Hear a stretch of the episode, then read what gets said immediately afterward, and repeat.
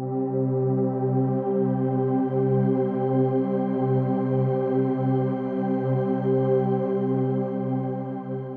a todos amigos, sean bienvenidos a este nuevo episodio de mi podcast. Mi nombre es Dixon Gabriel y para mí es un honor y es un privilegio que puedan estar escuchando este episodio.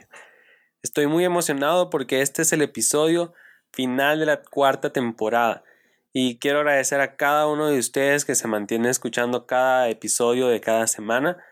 De verdad que me honra que me presten sus oídos cada semana. Como les digo, estoy muy emocionado porque ya concluimos, concluyo la cuarta temporada. Estoy súper emocionado por lo que va a venir y estoy súper agradecido por todo lo que Dios ha hecho a través de estas cuatro temporadas con el podcast. Y nada más quiero agradecerles nuevamente y quiero animarles a que sigan creyendo y sigan confiando en que Dios tiene un plan específico, un plan especial para todos ustedes. En este episodio, como pueden ver el título, quiero hablarles acerca de quién es Jesús. Y mientras eh, pensaba, mientras oraba y meditaba en cada uno de los episodios que iban a, iban a conformar la cuarta temporada, mientras pensaba en cada uno de ellos y, en qué quería eh, el corazón de Dios hablar a través de mí o qué decía Dios o qué, eh, qué podía escuchar yo de Dios. durante la cuarta temporada sentí profundamente hablar acerca de lo que tiene que ver nuestra vida espiritual y cómo se manifiesta Dios, Jesús y el Espíritu Santo a través de, todo lo que nosotros podemos hacer, a través de todo lo que nosotros podemos decir y de todo lo que nosotros podemos ver en medio de, eh, nuestra vida y cómo eso suma eh, a nuestra relación con Dios, a nuestra espiritualidad. Y durante la cuarta temporada creo que me di a la tarea de, de, intentar cambiar esa mentalidad que tenemos de que lo espiritual debe estar dentro de la iglesia y, e intenté cambiarlo para que podamos ver y comprender que todo lo espiritual debe ser parte de nuestra vida diaria, de nuestro desayuno, de nuestro almuerzo, de nuestras cenas, de nuestro tiempo en familia, de nuestra área de trabajo, porque en esos lugares, en esos momentos, ahí está Dios, ahí está Jesús, ahí nos acompaña el Espíritu Santo. Y cuando decidí nombrar este episodio hace unos meses y decir, el último episodio de la temporada se va a llamar ¿Quién es Jesús? Al inicio, mi intención era eh, hacer un episodio cargado de mucha teología, de, muchos versículos y, y, de repente comprendí que no, no estoy preparado, no estoy en el nivel para dar una exposición teológica de la vida de Jesús Incluso un episodio de 18 minutos no ajustaría para poder hablar todo sobre la persona de Jesús. Pero tomé la decisión y comprendí que no es lo que yo pueda conocer en materia de, teología o en materia de, todas esas eh, ciencias que estudian la Biblia, sino todo aquello que yo pueda conocer personalmente de la persona de Jesús. Porque más que una persona que vivió hace dos mil años y que está probado por la ciencia, Él es alguien real hoy en mi vida y quiero animarte en este episodio a que se convierta en alguien real también en tu vida. Y no sé si alguna vez te has hecho esta pregunta cuando piensas en Jesús. ¿Quién es este hombre? ¿Por qué lo mencionan tanto? No sé si alguna vez cuando escuchaste el nombre de Jesús, cuando alguien te habló de él, o en este momento cuando leíste este cuando leíste el título de este episodio te preguntaste quién es este hombre y por qué tanta gente lo menciona y más en nuestra, en nuestra cultura, en donde vivimos acá en, todo lo que es Latinoamérica, en todo lo que es Honduras, eh, es muy mencionado, porque toda nuestra religión está, eh, toda nuestra cultura, perdón, está llena de, de belleza eh, de muchas religiones como la católica, la cristiana, hay testigos de Jehová y cada día van surgiendo nuevas religiones en medio de nosotros. Sin embargo, yo hoy quiero hablarte desde la perspectiva cristiana, desde un punto de vista de un cristiano evangélico y de eso se trata este podcast.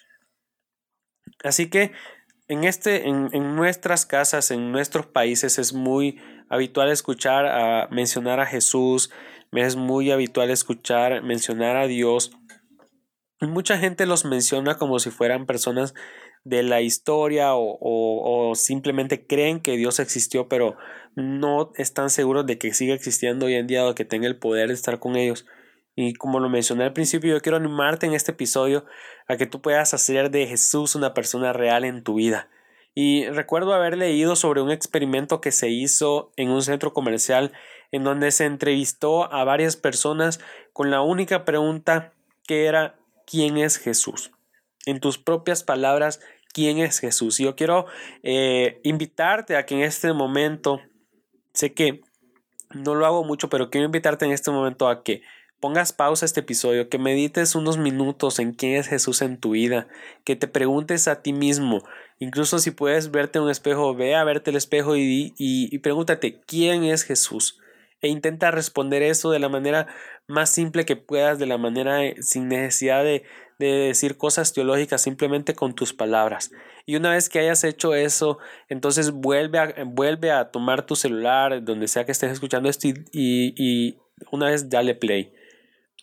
Ahora, ¿quién es Jesús? Y, esa era la pregunta que le hacían a estas personas en, este, en, esta, en este experimento, en esta investigación. Y la mayoría de las personas no sabían qué responder a esta simple pregunta. O sea, es una pregunta que solo son tres palabras y es como preguntarte cómo te llamas. Algo así de sencillo debería de ser para nosotros al tener una relación con Jesús, poder responder a esta pregunta y poder decir en, pocas palabras o en palabras simples quién es Jesús. Pero estas personas no sabían cómo responder, así que empezaron a dar respuestas sin sentido, otros daban respuestas que, que, que, nos han vendido la televisión, la radio, todas esas series de quién pensamos o quién creemos que era la persona de Jesús.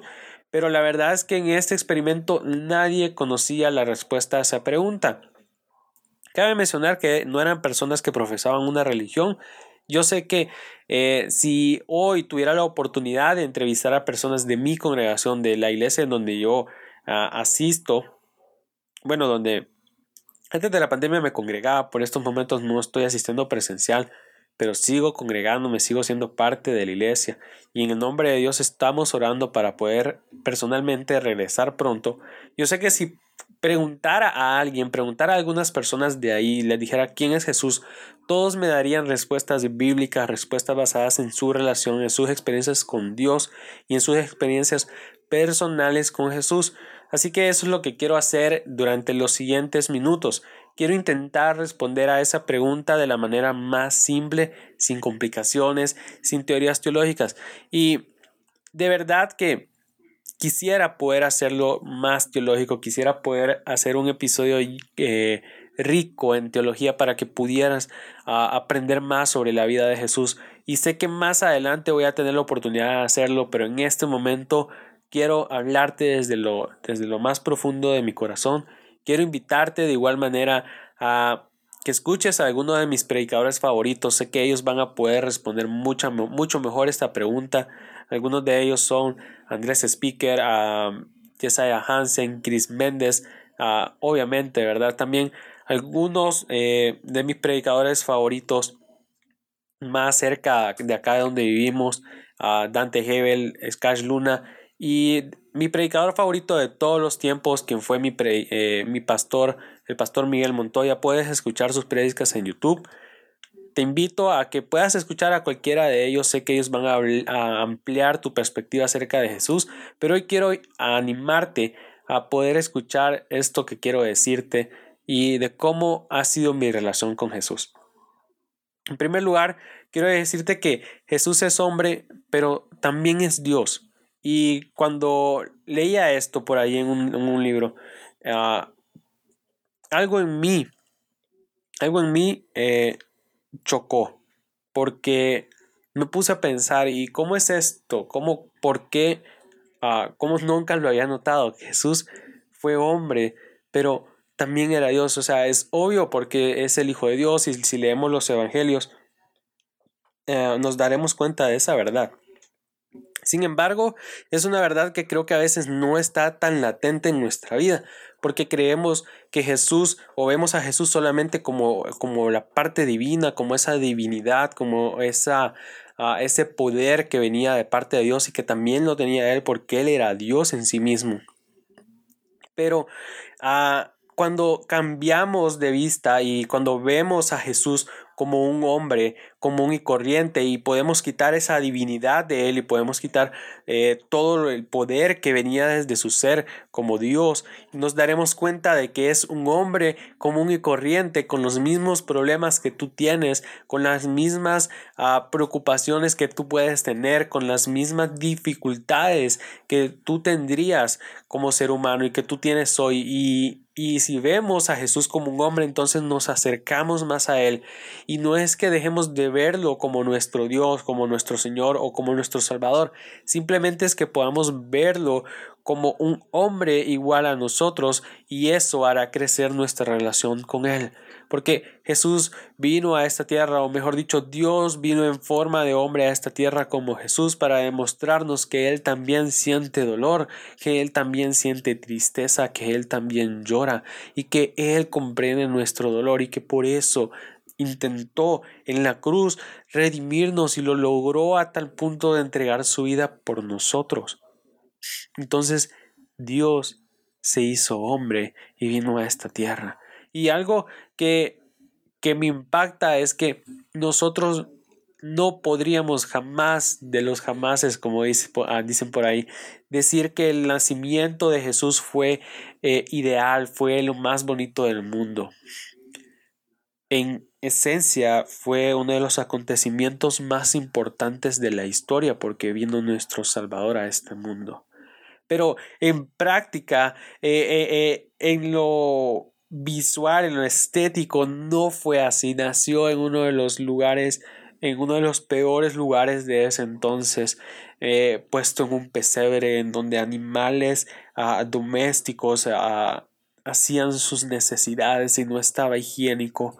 Nació ah, posiblemente en el piso, siendo atendido solo por, por, por, por su padre, José, y por la inexperiencia de esos jóvenes. Y muchas veces, y, e incluso en ese momento en el que Jesús nace, el rey Herodes intenta matarlo. Y no, no quiero imaginarme todo lo que tuvieron que vivir a partir de ese momento. Entonces, Dios entra a la tierra en forma de hombre y viene literalmente a sufrir. Y Jesús sufre y, y, y en la culminación de su vida, cuando ya su ministerio estaba llegando a su fin, a su fin empieza a sufrir aún más.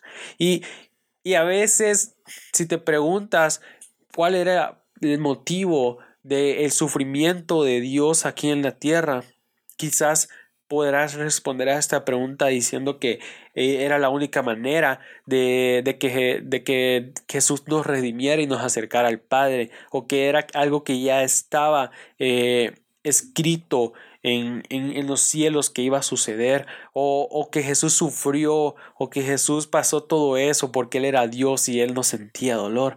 Y quiero decirte que esa es una, esa es una idea equivocada, porque Dios envió a su Hijo a morir por nosotros, envió a su Hijo a sufrir por nosotros para que nosotros ya no tuviéramos que sufrir más. Envió a su Hijo a morir por nosotros para que nosotros ya no tuviéramos que pasar una vida alejados de Él. Envió a su Hijo a sufrir la, las inclemencias de la vida para que nosotros pudiéramos identificarnos con Él y saber que Dios también siente dolor, Dios también llora y Dios también se entristece de la misma manera en que nosotros lo hacemos. Así que este hombre eh, tan incomprendido por muchas personas, tan amado por otras, tan despreciado en ese entonces, que fue crucificado en una cruz, que murió y resucitó al tercer día para que nosotros pudiéramos tener salvación y que nosotros pudiéramos tener acceso a Dios, acceso al Padre, y que hoy en día pudiéramos estar hablando de Él, conociendo de Él, conociendo ese amor transformador de Jesús que nos cambia Él es Jesús de Nazaret y Él es Dios en carne humana y fue así como se presentó Él al mundo y al final como debemos aceptarle o como debemos rechazarle. Pero nada ni nadie ah, hará que esa verdad sea cambiada porque Dios entró a la tierra como un niño, entró a la tierra como un hombre para demostrarnos que Él está interesado en nosotros y que está interesado en nuestro dolor y en cuando tú sufres y en cuando tú lloras, porque Él lo entiende y Él quiere abrazarte y Él quiere darte nueva vida y Él quiere cambiar tu futuro, transformar tu presente. Ahora quiero hablarte del momento en el que yo me encontré con Jesús personalmente. Y recuerdo que fue a la edad de 18 años que me invitaron a la iglesia en donde me congrego hoy, a mi iglesia SEAD. Y recuerdo que de repente había cierto escepticismo en mi vida ah, después de haber perdido algunos familiares. De repente mi corazón se había llenado de remordimiento hacia Dios, se había llenado de, de algún sentimiento eh, que, que me hacía creer que no era posible que Dios se interesara por mí si en esos momentos cuando yo lo había necesitado no había estado. Y quiero aclarar que a veces aunque nosotros no sintamos que Dios no está ahí, no quiere decir que no esté. La única diferencia es que a veces nosotros condicionamos eh, a, Dios creyendo que Él tiene que obedecer a lo que nosotros queremos y que se va a manifestar de las maneras en que nosotros queremos. Sin embargo, Él es Dios y se muestra amoroso con nosotros, pero a su manera. Y nosotros debemos entender eso, porque aun cuando nosotros lloramos, Él llora con nosotros. Aun cuando nosotros sufrimos, Él sufre con nosotros, aunque nosotros no lo miremos. Así que llegué a la iglesia y recuerdo que estaba predicando el, pastor fundador de la iglesia, el pastor Bill Strickland. Alguien a quien amo mucho también, a, a quien era mi pastor en vida. Y recuerdo que él estaba hablando acerca de Jesús y acerca de algunos de los milagros que Jesús había hecho en esta tierra y al final de la, de la predicación hizo el llamado y preguntó si había alguien en esa sala, había alguien en ese templo que quería aceptar a Jesús como su Señor y su Salvador y recibirle para empezar una relación con Él. Y recuerdo que yo levanté mi mano medio del, en medio de toda la gente. Jamás había pensado, jamás pasó por mi mente hacer algo así, y menos frente a tanta gente. Pero algo en mi corazón decía que ese era el momento para por fin tener realmente una relación con Jesús. Y entonces a partir de ese momento, allá por el año 2014, Jesús se convirtió en el Señor y en el Salvador de mi vida.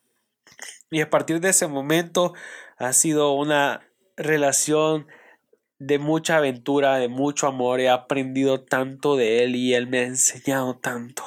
Y, y cada vez que, que me siento mal, cada vez que lloro, cada vez que tengo tristeza, cada vez que paso por una prueba.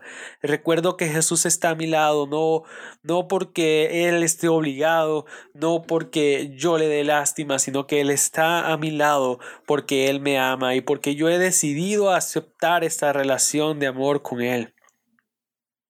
Y eso es lo más maravilloso que podemos tener en el mundo una relación íntima con Jesús como nuestro Señor y como Salvador. Y es que podemos despreciar a Jesús, pero eso no cambiará nada quién es Él. Aunque tú y yo decidiéramos hoy alejarnos de Él y despreciarlo, no cambiaría nada lo que Él es ni lo que Él siente por nosotros. Pero algo que es inevitable es que conozcamos a Jesús y no nos enamoremos de Él. Porque una vez que conoces a Jesús, una vez que te das cuenta de quién es la persona de Jesús y qué realmente quiere hacer en tu vida, entonces es inevitable enamorarte de Él. Es inevitable hablarle a las personas de esta nueva relación que tienes. Y hoy yo quiero invitarte ya terminando este episodio a que puedas tener una relación íntima y personal con Jesús. A que puedas pensar en Él como una persona real, como un amigo real que quiere ofrecerte su amor incondicional y que quiere brindarte una nueva vida, un nuevo propósito, un nuevo futuro y cambiar tu presente a pesar de tu pasado. Yo quiero invitarte en este episodio a que si tú quieres aceptar a Jesús como tu Señor y tu Salvador, puedas hacer una simple y pequeña oración conmigo. Y si quieres puedes repetir después de mí o puedes volver a escucharlo y hacer esta oración. Y decir, Señor Jesús, Hoy reconozco que tú eres Dios y que también eres hombre y que has venido a esta tierra a morir por mí, por mis, por mis pecados y a brindarme salvación. Y el día de hoy quiero reconocerte a ti como mi Señor y mi Salvador y quiero entregarte mis pecados, quiero entregarte mis cargas, quiero que tú laves mi alma, que tú renueves mi espíritu y que me hagas hijo tuyo. Quiero que me hagas hijo de Dios. Y el día de hoy, con mucho amor en mi corazón, te acepto como mi Señor y como mi Salvador. Entra en mi vida, mora en mí y sé mi amigo. En el nombre de Jesús. Amén. Quiero agradecerte por haber escuchado este episodio espero haber podido eh, con estas pequeñas palabras, con, en este corto tiempo, poderte haber explicado un poco de quién es Jesús para mi vida y de qué hizo Él, de cómo transformó todo, de cómo cambió todo, de cómo de verdad le dio un giro de, de, de 180 grados a mi vida y me ha enseñado tanto y me ha cambiado tanto y, sigue cambiándome. Y quiero invitarte a que si hiciste esta oración, a que si el día de hoy aceptaste a Jesús, a través de este episodio, puedas ponerte en contacto conmigo a través de mis redes sociales y puedas comentarme, puedas contarme qué ha hecho Jesús por ti. Puedas también contarme si es la primera vez y o si aceptas por primera vez a Jesús en tu vida, que puedas compartirlo conmigo y que sepas que aquí tienes a un amigo también. Que Dios te bendiga y espero que Dios te sorprenda. Nos vemos en la quinta temporada.